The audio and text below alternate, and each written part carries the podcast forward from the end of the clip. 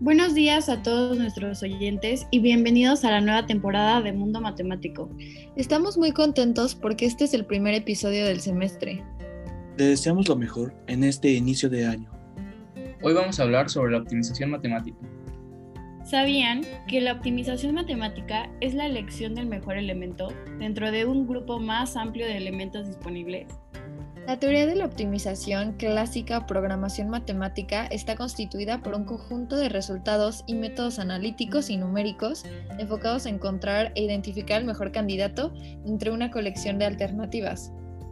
Los problemas que implican el uso de fórmulas para calcular valores óptimos son llamados problemas de optimización y forman parte de las matemáticas aplicadas. Para que entiendan un poco mejor, Jenny les va a dar algunos ejemplos sobre la aplicación de la optimización.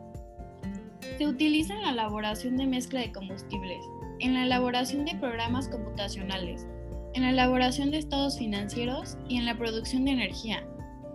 Cristo, ¿por qué no nos explicas un poco más sobre la importancia de la optimización matemática? Los modelos matemáticos permiten identificar la solución óptima donde puedes encontrar el punto de equilibrio que maximiza el cumplimiento de los objetivos marcados. Pero ¿sabían que la optimización matemática no es algo moderno?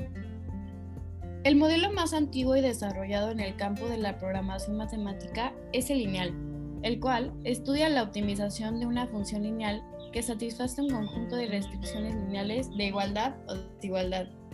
Sí, y se remonta con los grandes matemáticos como Newton, Leibniz, Bernoulli y Lagrange, que ocuparon de obtener máximos y mínimos condicionados de determinadas funciones, y el término fue acuñado por el economista y matemático Kopmans en 1948.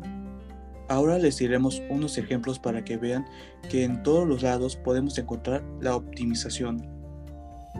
En la producción de energía de núcleo, de núcleo eléctrico se utilizan reactores químicos para producir energía y agua para enfriar las turbinas. Acuérdense de seguir estudiando para que puedan entender este concepto en lo práctico.